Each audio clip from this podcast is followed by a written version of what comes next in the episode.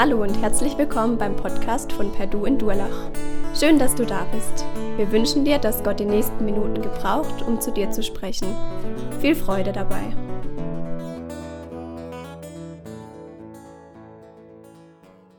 Also wenn wir so die letzten Wochen, die Themen betrachten, die wir hier vorne gehört haben, dann, also wenn man das mal so liest auf dem Papier, Furcht ist ein Begleiter, das andere Überthema, die Mächte dieser Welt, das Böse, der Teufel, der Widerstand, der Bekennermut, das ist schon Themen für November. Ja, also ich habe schon gedacht, mein lieber Mann, äh, von daher möchte ich euch auch wirklich an diesem Morgen mitnehmen und einerseits ganz den Ernst, das hat das Video auch gezeigt, äh, ja, der Christen weltweit das Anliegen mitgeben, aber in einer Weise, dass ich sage, was wir heute mitnehmen wollen, sind natürlich auch Infos. Information ist wichtig, damit wir beten und teilnehmen können. Aber wir wollen auch gemeinsam in die Bibel schauen und äh, Jesus sehen als Herr der Geschichte, das ist was, was ich tief glaube, was übrigens in der Theologie heute sehr umstritten ist. Da ist Gott gar nicht so mit dieser Geschichte so verknüpft. Ich glaube, dass er Herr der Geschichte ist, dass Gott die Geschichte lenkt. Und zum Dritten, dass wir dann zum Schluss noch ein paar Impulse mitnehmen, die uns auch hineinführen in das, was wir ganz praktisch für uns mitnehmen, aber auch, was wir tun können. Also vergesst die verfolgten Christen nicht eine persönliche Erfahrung zu Anfang. Wir haben das hier ja schon immer wieder gehört und die klingt jetzt so ein bisschen wie Reden vom, von damals, aber im Finstal gab es ja die Initiative, Bibeln und Literatur zu schmuggeln. Einige von euch waren dabei und mit einigen sind wir auch mitgefahren. Und ich erinnere mich an eine Fahrt. Wir waren unterwegs nach Ungarn die Mutter, inzwischen verstorben, von Achim Kellenberger war dabei, die hatte die besten Sandwiches und da haben wir immer gebetet über die Grenze, dass das auch keiner da, jetzt da hat man ja auch zum Teil gebohrt, dann kam das Papier raus, ihr wisst das, die ihr dabei wart, wie auch immer. Wir kommen in den Südosten des Landes, eine Stadt in Ungarn, Miskolc, habe ich vorher nie gehört. Und wie das so war, man muss die Adresse auswendig lernen, man ruft natürlich nicht an, es gab wenig Telefon und das konnte abgehört werden, also wie auch immer. Äh, die Menschen dort, die Geschwister, wussten nicht in dem Sinne, dass wir kommen. Wir kommen da rein, ein sehr schönes einstöckiges Gebäude, 19. Jahrhundert, hohe Decken, geschmackvoll eingerichtet, im Stile dessen, was die Menschen dort hatten. Und dann das Essen fertig auf dem Tisch. Und er war irgendwie promovierter Wissenschaftler, sie war auch eine ganz kluge Frau. Und dann sagt sie, setzt euch, wir beten zum Essen, alles wunderbar, sie geben das Letzte. Und dann haben wir gesagt, woher wusstet ihr, dass wir kommen? Dann sagt sie, angesichts der besonderen Lage, dass wir, wie ich beschrieben habe, eben nicht vorher euch uns anmelden können und die Polizei das nicht erfahren soll. Ich habe einen guten Draht zum Herrn und sein Geist sagt mir immer, wann ich kochen soll und ich wusste, ihr kommt heute und deswegen ist das Essen fertig. Wahnsinn, also wirklich Wahnsinn. Du sitzt da, so gerade einen Führerschein gemacht und denkst, hm, schon was Besonderes. Und dann diese Fröhlichkeit, diese Gelassenheit trotz des Drucks auch in Ungarn. Ich will damit nur sagen, das sind Erfahrungen, die haben mich sehr ermutigt. Gott hat mir gezeigt, dass ihr kommt. Das war der lapidare Satz. Ich höre das. Und die beiden sind inzwischen beim Herrn, die waren damals schon über 70 in den Anfangs 80ern, aber es ermutigt mich noch heute. Eine zweite kurze Begebenheit, die ist noch gar nicht so lange her. Einige von euch waren auch dabei, Klein Steinbach im Jugendkreis. Wir hatten Susanne Geske zu Gast. Ihr Mann hat an der STH FETA studiert, damals zeitgleich, als ich auch dort war. Und einige von euch haben es auch gelesen damals. Sie, er wurde ja in der Türkei ermordet mit einem türkischen Bruder und sie hatten diesen Schriftenverlag. Und nun sitzt sie da in Kleinsteinbach im Jugendhaus und berichtet davon und wir sind alle so tief erschüttert über diesen Mord, ja, und es geht uns ganz nah. Und erstens sagt sie, wir sind geblieben. Und zweitens, und das ist eigentlich unglaublich, wie kann so jemand was sagen? Sie sagt, meine Kinder wollten, dass wir unbedingt jeden Tag für die Mörder beten und sie im Gefängnis besuchen, weil die müssen Jesus finden, die sind verführt. Und das sagte sie so überzeugend. Also, ich sage euch, wie gesagt, das schwere Thema, aber hier sitzt jemand, der sagt, Gott hat uns das ins Herz gegeben und sie ist wieder in der Türkei, sie ist gerade in Korntal ein bisschen studieren, reist auch durch Gemeinden und ihre Kids konnten dann irgendwie mal äh, auch mit den Mördern Kontakt aufnehmen, um ihnen zu sagen, dass Jesus sie liebt. Das kann man nicht machen, das wollte ich euch nur so vorab als persönliche Bemerkung weitergeben. Nun, mein erster Gedanke in diesem Thema, Verfolgung und Leiden würde ich überschreiben mit dem Satz, Verfolgung und Leiden sind ein Vorrecht. Es ist ja schon spannend, Paulus erwähnt es sehr oft und er schreibt im Philipperbrief, Philippa 1, Vers 29, denn euch ist es gegeben, um Christi willen nicht allein zu glauben, sondern auch für ihn zu leiden. Eine andere Übersetzung sagt, ihr habt nicht nur das Vorrecht, an Christus zu glauben, ihr dürft sogar für ihn leiden. Unglaublich. Ein Vorrecht, ein Privileg. Und wenn wir so in die Geschichte schauen, auch der Systeme, das ist ja hier auch deutlich geworden. Zum einen war es das Thema Islam, zum anderen war es das Thema Kommunismus. Wir werden heute auch noch andere systemische Dinge hören, wo Christen besonders Schwierigkeiten haben und hatten. Dann merken wir, Christen sind auch ein Stück weit ein Störfaktor. Oder ich sage mal salopp, egal wie smart unser Gemeindeprogramm und unser Mission Statement ist, es ist einfach so. Und wir haben Korea als Beispiel gehört und da können wir auch in der Geschichte zurückgehen, des Kommunismus, Nationalsozialismus. Alle Diktaturen sind anfällig dafür, dass sie die Christen wegräumen müssen. Denn Christen, so hat es jemand vor wenigen Tagen gesagt, sind freie Radikale. Und das ist ja was Besonderes. Radikal ist kein gutes Wort, ihr versteht es richtig. Aber dieses Thema oder dieser Satz, man muss Gott mehr gehorchen als den Menschen, wo Christen aufgestanden sind in Diktaturen, das ist doch Wahnsinn. Und wir haben es im Ostblock erlebt und die Gebete und alles und am Schluss, ja, Jesus lebt und die Diktatur ist dahin. Allerdings oft mit hohem Preis auch an Menschen, die ihr Leben lassen. Das zweite Systemische, was Christen herausfordert, ist das religiöse Umfeld. Das haben wir gesehen, der Islam, aber auch andere Religionen. Und wir werden auch heute sehen, auch manchmal das Christentum hat Christen verfolgt. Dann hat man Angst um die Macht, man hat Angst, die anderen werden abgeworben.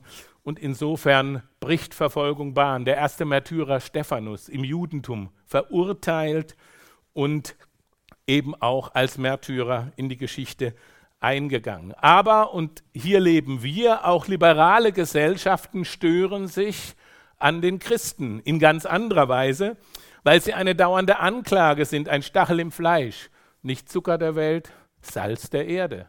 Und das stört. Da gibt es viele Einzelheiten, könnten wir jetzt reingehen. Das kann in ethischen Fragen sein, aber auch in anderen Fragen. Wir haben auch davon was beim letzten Sonntag gehört. Und darum bei allem, was ich auch vorhin sagte, Fürsprache, Religionsfreiheit, Arbeitskreise, eines wissen wir, Leiden und Verfolgung in dieser Welt können wir nicht abschaffen. Das ist so eine komplementäre, wie Immanuel gesagt hat bei seiner letzten Predigt. Wir stehen dafür ein und wissen zugleich, es bleibt in dieser Welt, so sehe ich das Zeugnis der Heiligen Schrift. Wenn wir manchmal mit Leuten, die sich so ein bisschen auskennen über Verfolgung reden, dann tun sie so, als seien die Märtyrer wie Stephanus am Anfang. Aber das ist mein zweiter Punkt. Verfolgung und Christentum sind kein alleiniges Thema der Anfänge der frühen Kirche, sondern und wenn wir in die Seligpreisungen schauen, Matthäus 5, 10 bis 12 heißt es, selig sind, die um der Gerechtigkeit willen verfolgt werden, denn sie werden Gott schauen. Selig seid ihr, wenn euch die Menschen um meinetwillen schmähen und verfolgen, reden allerlei Übles wider euch, wenn sie damit lügen. Seid fröhlich und getrost, es wird euch im Himmel reichlich belohnt werden und jetzt dieser Zusatz noch, denn ebenso haben sie verfolgt die Propheten, die vor euch gewesen sind. Verfolgung zieht sich durch die Geschichte eigentlich der Bibel. Auch die Propheten damals wurden verfolgt. Und ich lese jetzt auch einige Verse, wir haben sie auch beim letzten Sonntag gehört, aber sie gehören eigentlich nochmal hierher im Hebräerbrief 11, das Glaubenskapitel. Es ist der Glaube, eine feste Zuversicht auf das, was man hofft, ein Nichtzweifeln an dem, was man nicht sieht. Und dann geht es eben weiter an diesen wichtigen Versen ab 33. Diese, und es bezieht sich auf die verschiedenen Personen, haben durch Glauben Königreiche bezwungen, Gerechtigkeit geübt, Verheißungen erlangt, Löwen den Rachen gestopft, des Feuers Kraft ausgelöscht, sind der Schärfe des Schwerts entronnen, aus der Schwachheit zu Kräften gekommen, stark geworden im Kampf, haben fremde Heere in die Flucht geschlagen. Frauen haben ihre Toten durch Auferstehung wiederbekommen. Andere sind gemartert worden, haben die Freilassung nicht angenommen, damit sie die Auferstehung die besser ist, erlangen. Andere haben Spott und Geißelung erlitten, dazu Fesseln und Gefängnis. Und jetzt kommt ein Vers, wenn man den so liest, auch für Jüngere, das ist schon herausfordernd. Vers 37 steht im Neuen Testament, im Hebräerbrief, sie sind gesteinigt, zersägt, durch Schwert getötet worden, sie sind umhergezogen in Schafpelzen und Ziegenfällen, haben Mangel, Bedrängnis, Misshandlung erduldet. Kein smartes Programm. Sie, deren die Welt nicht wert war, sind umhergeirrt in Wüsten, auf Bergen, in Höhlen und Erdlöchern. Diese alle haben durch den Glauben Gottes Zeugnis empfangen und doch nicht erlangt, was verheißen war. Das ist der Rückblick auf den alten Bund, weil Gott etwas Besseres für uns vorgesehen hat, denn sie sollten nicht ohne uns vollendet werden. Das zieht sich durch die Geschichte des Volkes Gottes bis dahin, dass das Volk Israel selber ja Ziel auch von Verfolgung und Leid geworden ist bis ins letzte Jahrhundert und wir waren daran beteiligt. Und diese Geduld der Propheten, die wird uns als Vorbild genannt. Das sehen wir im Jakobusbrief. Jetzt komme ich nochmal zurück auf Stephanus, was sich durch die Geschichte zieht. Sie steinigten ihn, er sagt, Herr Jesus, nimm meinen Geist auf und dann beginnt eben Gottes Geschichte mit seiner Gemeinde. Jerusalem, Samaria, Judäa und bis an die Enden der Erde. Es ist ein für uns unverständlicher Anfang. Stephanus stirbt, aber damit beginnt die Botschaft. Und jetzt, ich habe das ja vorhin gesagt, Jesus ist ein Herr der Geschichte, wage ich mit euch mal einen ganz, ganz schnellen Ritt durch die letzten 2000 Jahre dieser Geschichte. Ihr wisst ja dann, das habt ihr auch mitgekriegt durch die Filme und hier Wagenrennen und dann die ganzen Fragen um Nero, die grausamen Christenverfolgungen, Fackeln, das habt ihr durch Filme und auch Literatur im Kopf. Und dann kommt 313 dieser Riesenumschwung ein Kaiser wird Christ und er hat eine Erscheinung, das sogenannte Toleranzedikt 313. Endlich werden die Christen anerkannt. Da kann man drüber streiten, wie gut das war, die konstantinische Wende und bis heute. Aber, und das ist das Schwierige, es dauert gar nicht lange, sind es Monate oder vielleicht nur ein halbes Jahr, ein Jahr, dann werden, und das ist was, was mich sehr tief bewegt, auch geistlich, die Verfolgten sofort zu Verfolgern und verfolgen andere. Also gerade Toleranz bekommen im Römischen Reich. Und das zieht sich durch die Jahrhunderte, 11. bis 13. Jahrhundert, Judenprogrome, Waldenser, Katharer, Hussiten, ihr habt das alles gehört. Und die Frage, was, was ist da los? Und nun kommen wir schon zur Reformation. Wir sind jetzt also etwa äh, etwas über 1000 Jahre weiter. Wittenberg, wir haben es gerade gefeiert, das Jubiläum, und ihr wisst das, 500 Jahre. Und in der Schweiz eben der Reformator Zwingli und Calvin, in Deutschland Martin Luther, und dann tauchen die Täufer auf. Und nun erneut die Frage, die harte Verfolgung gegenüber den Protestanten, dem neuen Glauben. Luther musste sich verstecken. Und dann aber, das ist ein Stück leidvolle Geschichte, Martin Luther fürchtet Aufruhr, er plädiert für Mäßigkeit, aber die Täufer 1520 in der Schweiz, in Tirol, in Franken, auch hier in der Region, werden nach Bibelstudium und sie, der ja mitgekriegt, wir praktizieren hier beides, die Gläubigentaufe, die Taufe eines Babys hatten wir letzten Sonntag, das war zu dieser Zeit der Reformation ein Killer. Die Täufer werden verfolgt, gefoltert, ermordet, vertrieben, enteignet und als Sklaven verkauft. Von den ganz neu zum erweckten Glauben gekommenen Reformierten und Lutheranern. Und das ist schon etwas, was bis heute nachwirkt. Da gab es einen, einen will ich erwähnen, den Hans Leupold, der ist ähm, dann in Augsburg 1528, haben die sich im Ostersonntag versammelt, 88 Gläubige, die evangelischen stören den Gottesdienst, nehmen sie gefangen und das mute ich euch jetzt zu. Leupold selber wird mit glühendem Eisen Löcher in die Wangen gebohrt, damit er wieder ruft und seinen täuferischen Glauben ablegt. Das tut er nicht. Er wird mit dem Schwert enthauptet. Seine Frau Barbara und zwei Kinder bleiben zurück.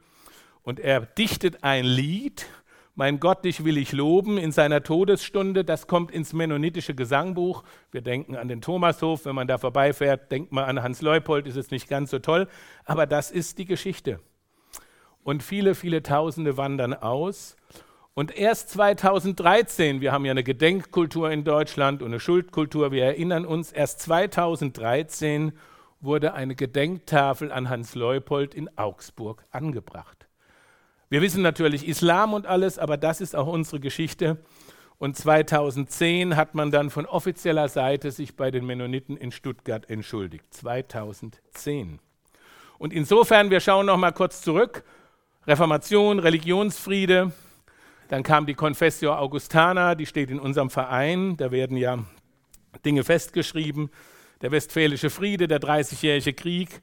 Aber auch dieser Friedensschluss, der ja endlich die große Not beendet hat. Deutschland war ja fast komplett kaputt, ein Drittel Menschen tot, 30-jähriger Krieg um katholisch, evangelisch und weiteres, heißt noch keine Freiheit für die, die eben Freikirchen waren. Und bis zum Jahr 2000, es gibt da Fachlexika, heißen die eben Sekten. Und das ist schon verrückt, denn im 16., und 17. Jahrhundert wandern Tausende aus. Und deswegen, ich sitze da manchmal mit netten Menschen zusammen, die sich etwas über amerikanische Frömmigkeit aufregen. Ich sage, wenn wir sie vor 300, 400 Jahren nicht vertrieben hätten, wären sie noch hier, denn sie gingen dann übers Meer und das ist jetzt spannend auch, um wieder zurückzukommen zu uns und wie geht es uns rechtlich, dass eben in die europäische Verfassung durch die amerikanischen Christen, die ausgewandert sind, dieser Gedanke der Freiheit Einzug findet in die Gesetzgebung. 1846 kämpft die Allianz dafür, aber letztendlich, wir sind jetzt bei 1919, ihr habt durchgehalten. Erst 1919, wo man jetzt erinnert, Erster Weltkrieg, Abschaffung der Monarchie, gibt es offiziell Religionsfreiheit. Ich habe ja in Sachsen eine Weile gewohnt und da war man interessanterweise halb stolz, halb nicht und hat berichtet, wie man noch im 1916, 17 Methodisten von kirchlicher Seite auf dem Weg zur Bibelstunde verprügelt hat, weil die waren ja Sekten. Also muss man sich einfach mal so für uns im Kopf behalten. Und insofern ist es auch bei uns, wenn wir vom Ersten Weltkrieg bis heute denken. Ja, also es geht zurück in eine Zeit unserer Eltern, dass Religionsfreiheit erst auch bei uns Fuß gefasst hat und wir uns so versammeln können, auch freie Gruppen. Und die letzten 100 Jahre waren ja nicht durchgängig optimal, das wisst ihr auch. Also insofern nach dem Zweiten Weltkrieg hat sich das erst Bahn gebrochen und wenn wir dann sehen, dass mal so zwischen Mennoniten und der lutherischen Kirche mal erst vor sieben Jahren gesprochen hat über das, dann merken wir, wie spannend dieses Thema ist. Also auch ganz offiziell. Aber Gott ist der Herr der Geschichte und das macht mich froh. Und das macht mich auch froh dahingehend, dass wir eben wissen, er ist dabei. Nun, wenn wir so zurückblicken das ist vielleicht auch noch was zum Wissen auch über das, äh, die Geschichte der Gemeinde. Sieht ja so aus, als sei das finstere Mittelalter und die römischen äh, Herr, Herrscher, die eben Menschen verbrannt haben, dass das die große Geschichte ist der Christenverfolgung, ja. Aber Charles Colson, der sich im Gefängnis in den USA bekehrte, er war ja Berater von Nixon und hat nachher eine Arbeit in Gefängnissen begonnen. Er hat dann auch sich diesem Thema gewidmet und hat gesagt, im 20. Jahrhundert, also quasi die letzten 100 Jahre ganz grob, sind mehr Menschen zu Märtyrern geworden als in den 1900 Jahren vorher. Das ist die Realität unserer letzten 100 Jahre der Gemeinde Jesu. Ja, schwere Kost, aber, und jetzt habe ich ja gesagt, ich möchte, dass wir auch noch etwas mitnehmen. Jetzt schalten wir auf PowerPoint, falls das geht. Genau. Und da geht es mir darum, wie gehen wir jetzt damit um? Was heißt das für uns? Vielleicht sind auch manche jetzt weg, weil zu viel Geschichte war, aber ich sage es nochmal, er ist der Herr der Geschichte. Mein erster Punkt von dem, was ich euch mitgeben will, ist, die Verfolgung geschieht um Jesu willen. In Matthäus 10 sagt Jesus selbst, ihr werdet gehasst werden von jedermann um meines Namens willen, wer aber bis ans Ende beharrt, der wird selig werden. Und in Matthäus 16 sagt er, wer sein Leben erhalten will, der wird es verlieren. Wer aber sein Leben verliert um meinetwillen, der wird es finden. Und da sind wir mitten im Geheimnis. Also hat Gott die Welt geliebt. Johannes 3,16, dieser Urevangelisationsvers, dass er seinen Sohn gab. Und das können wir nicht lösen, das Geheimnis, dass Gott seinen Sohn gibt. Karfreitag ist jenseits der Logik. Und dieser Weg Jesu, den er vorauszeichnet, er geht voraus, wir folgen nach. Die Verfolgung geschieht um Jesu willen. Zweitens, wenn wir das alles so hören, was können wir tun? Paulus nimmt uns mit hinein und sagt, wir sind Teil, auch bei uns, wo es uns freiheitsmäßig so viel besser geht, wir sind Teil der leidenden Gemeinde. Wie es denn recht und billig ist, dass ich so von euch allen denke, weil ich euch in meinem Herzen habe, die ihr alle mit mir an der Gnade teilhabt in meiner Gefangenschaft und wenn ich das Evangelium verteidige und bekräftige. Er war dann selbst im Gefängnis, auch Paulus ist am Schluss den Märtyrertod gestorben und es war ihm immer wichtig zu sagen, dass Leib Christi, wir gehören zusammen. Wir sind nicht nur die im Westen und die anderen irgendwo, wir sind Teil, leidet ein Glied, leiden alle mit. Was können wir tun? Unser erster und vornehmster Auftrag ist das Gebet.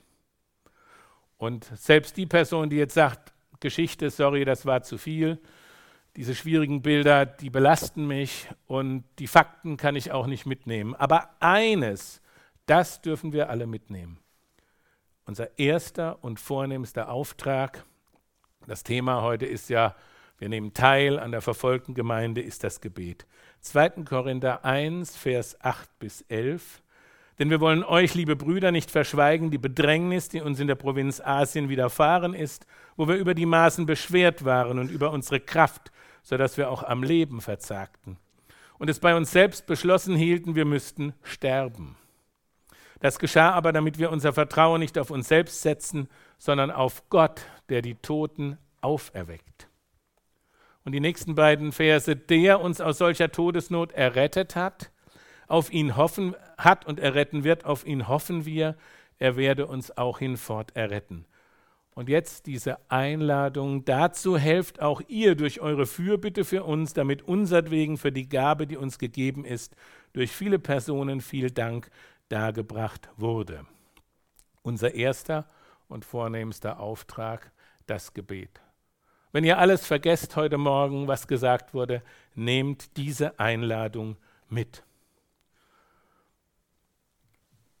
Wir stehen ein für die verfolgten Geschwister. Ich sagte am Anfang, wir werden das nicht aus der Welt schaffen können, aber wir wissen auch von Paulus, an bestimmten Stellen hat er gesagt, ich bin römischer Bürger. Er hat sich auf die Rechte dessen, was das Gemeinwesen, das Staatswesen hergab, berufen und nicht gesagt, ich bin jenseits.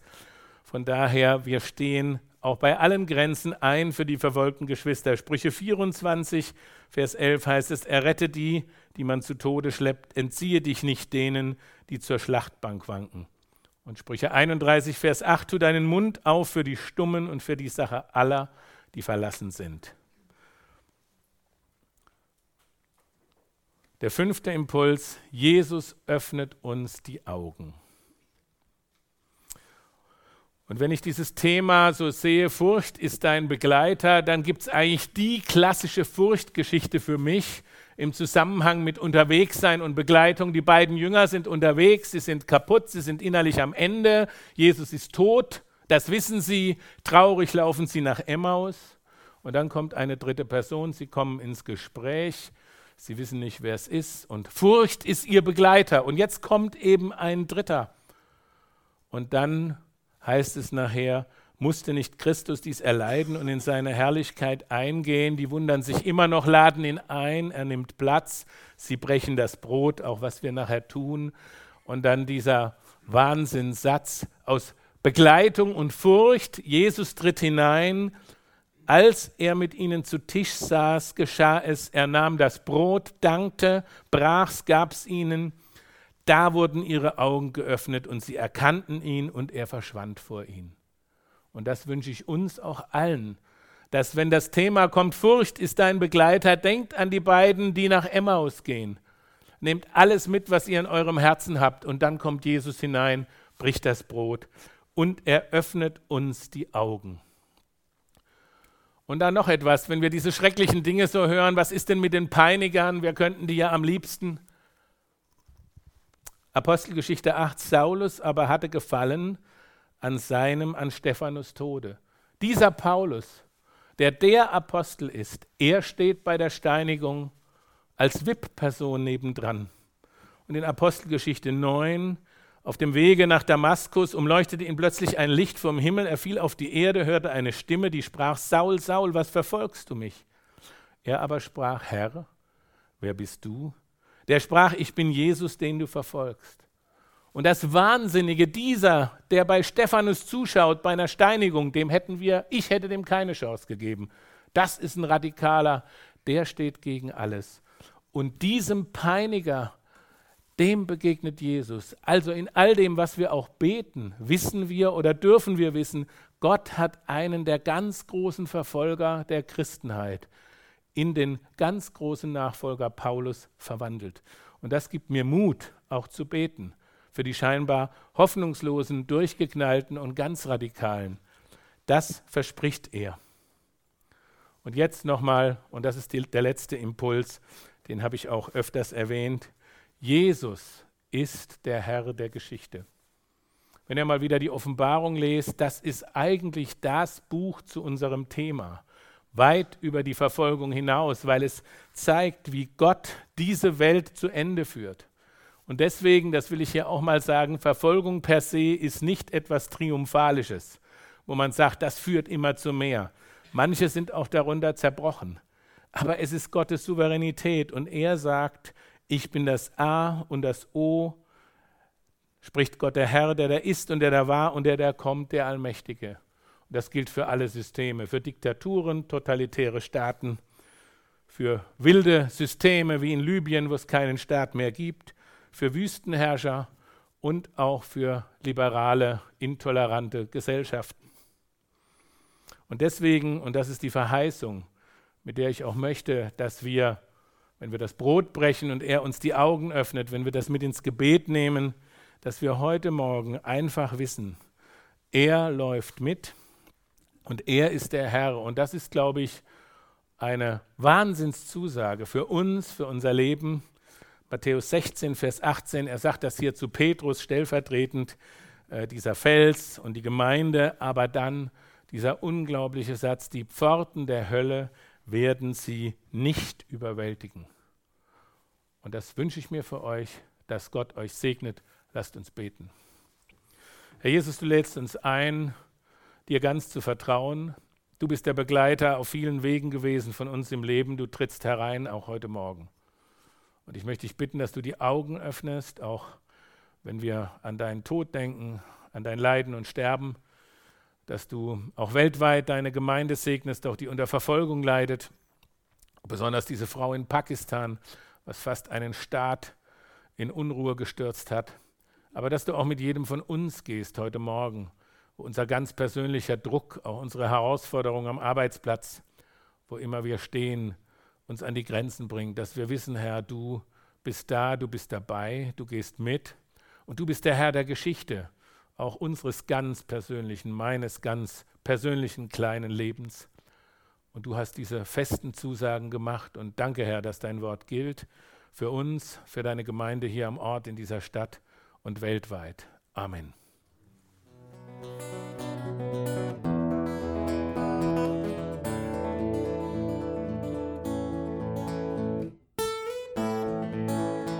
Wir hoffen, der Podcast hat dir weitergeholfen.